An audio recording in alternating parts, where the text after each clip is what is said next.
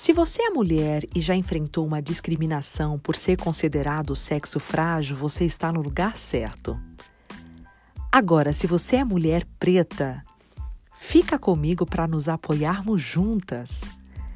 Eu sou Raquel Nascimento, cantora, jornalista, apresentadora, mãe de dois meninos lindos. E esse é o primeiro episódio do Pó Falar Podcast. Aqui vamos falar de assuntos variados, na lata, sem papas na língua e sem rodeios. A intenção é fazer esses pods curtos para você ouvir onde, quando e quanto quiser. Está curioso para saber por que eu resolvi embarcar no podcast da vida? Vem comigo que eu te conto. Logo eu, a doida por TV? Sim, euzinha mesmo. Que eu amo TV não é novidade alguma, quem já me conhece sabe. Mas conversando com amigos de profissão, me deu esse start de apresentar uma Raquel que talvez ainda vocês não conheçam. Nasci em Taboão da Serra, na Grande São Paulo. A cidade hoje tem quase 298 mil habitantes. Eu nasci na Copa do Mundo de 1982. Aquela da escala de Sócrates, Falcão, Zico. A seleção que não ganhou, mas encantou. E entre apitos e fogos, estreiei no mundo. Pense. Minha mãe doméstica, meu pai metalúrgico, tudo era muito sofrido, mas éramos felizes. Uma infância que eu pude brincar de esconde-esconde, estrela cela nova, pega-bandeira, carrinho de rolimã. Aliás, tirei vários tampões do dedão. E meus irmãos, quando íamos fazer compras com minha mãe, nós não tínhamos carros, então fazíamos compra naqueles mercados que entregavam em casa, sabe? Era uma festa, um verdadeiro evento. Eu sempre fui sonhadora, gente. Eu assistia a Xuxa descendo, subindo na nave e me imaginava lá. Não ri da minha cara, me deixa sonhar. Aí eu pegava a toalha de banho, colocava grampos de cabelo para prender a toalha e me achar de cabelão. Na minha cabeça não tinha como eu ser a Xuxa de cabelo pequeno. E aí eu fantasiava tudo. Fazia uma plateia com bonecas e virava a própria Xuxa preta com plateias de bonecas no quintal. Ô meu pai!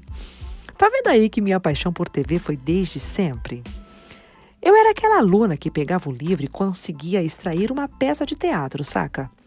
Escrevia as falas de um a um, criava os personagens, ensaiava todo mundo. Uma espécie de diretora, escritora, editora e atriz, claro, porque o papel principal era sempre o meu. Então surgiu a oportunidade da Pretinha ingressar na faculdade.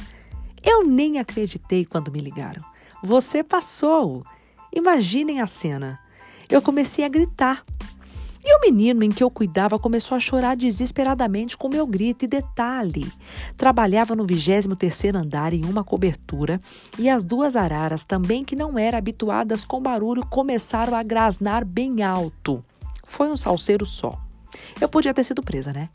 E até eu explicar que os gritos eram de felicidade, hum, nada a declarar.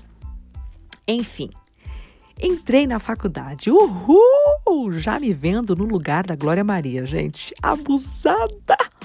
Mas de cara me deparei com a realidade. Apenas dois pretos na sala, eu e o João. E a única que não estava na área de comunicação era eu. Pelo contrário, como eu já disse, trabalhava como babá de duas crianças. Eu não sabia sequer ligar o computador. Uma amiga minha que me ajudou, a Paty. Vocês têm noção disso? Ao longo dos estudos, fui vendo que minha realidade não seria nada fácil, mas eu não desisti. Eu me lembro de um dia que precisávamos entregar os textos de uma aula e o professor passou inúmeros vídeos para assistirmos e fazermos relatórios deles. Eu, como a CDF que era, anotei até o suor do ator e disponibilizei os textos que escrevi para o e-mail da turma. Na aula, o professor me chamou e disse: Você copiou o texto da fulana. Ele não perguntou, tá? Ele afirmou. Eu respondi que não, eu coloquei os textos para todos no e-mail da turma. Ele disse assim com sotaque francês: Você copiou. Ela não faria isso. Você sim, ela não. Será que eu sofri preconceito? Por que ela não? Será porque ela, ela era branca, de olho azul? e eu preta? Eu não tinha inteligência o suficiente para escrever o texto, os textos? Será?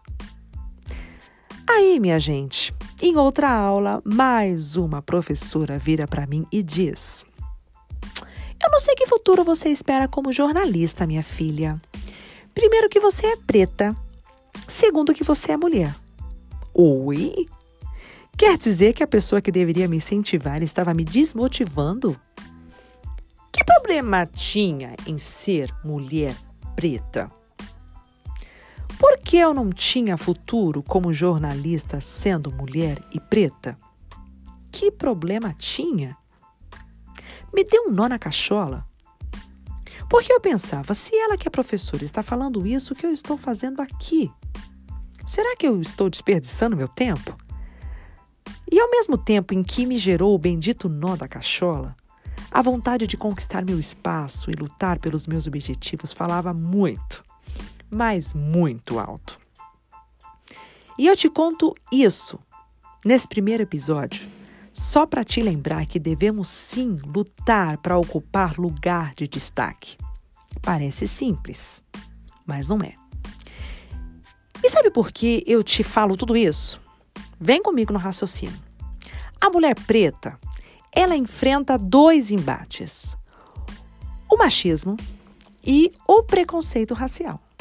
Agora, se o Brasil é um país miscigenado, cheio de misturas raciais, por que não podemos ter mulheres pretas atuando em diferentes postos de trabalho e lugares? E aqui eu ressalto a mulher preta porque a nossa luta é dupla. E eu falo isso por mim, tá?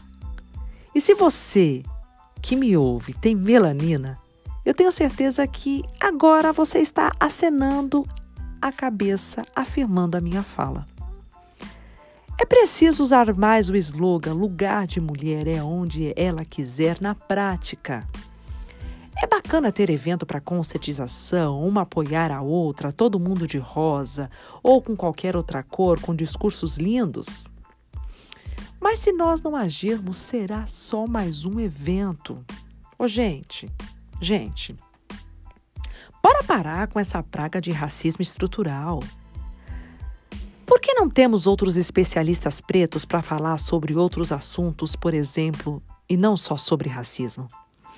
Eu tenho amigos médicos, advogados, psicólogos, professores, enfermeiros. Preto pode falar de racismo? Deve. A gente vive isso diariamente, infelizmente. Mas preto sabe e domina inúmeros assuntos. Aí eu te pergunto: existe humanidade para pessoas pretas? Como não falar de racismo se o racismo ainda impera? Muitas vezes velado, em outras escancarado, mas ele está aí. A real.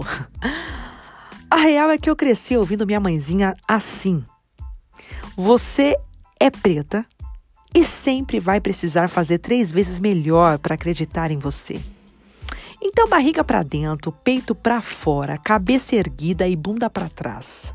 E assim devemos ir na TV, no rádio, no hospital, no banco, no fórum, na escola, onde você, mulher, deseja atuar e melhor se destacar. Lugar de mulher é onde ela quiser. E preta, você pode. Vamos invadir o mundo. Não desistamos nunca. Quem está comigo? Eu sou Raquel Nascimento e até o próximo episódio. Pode falar.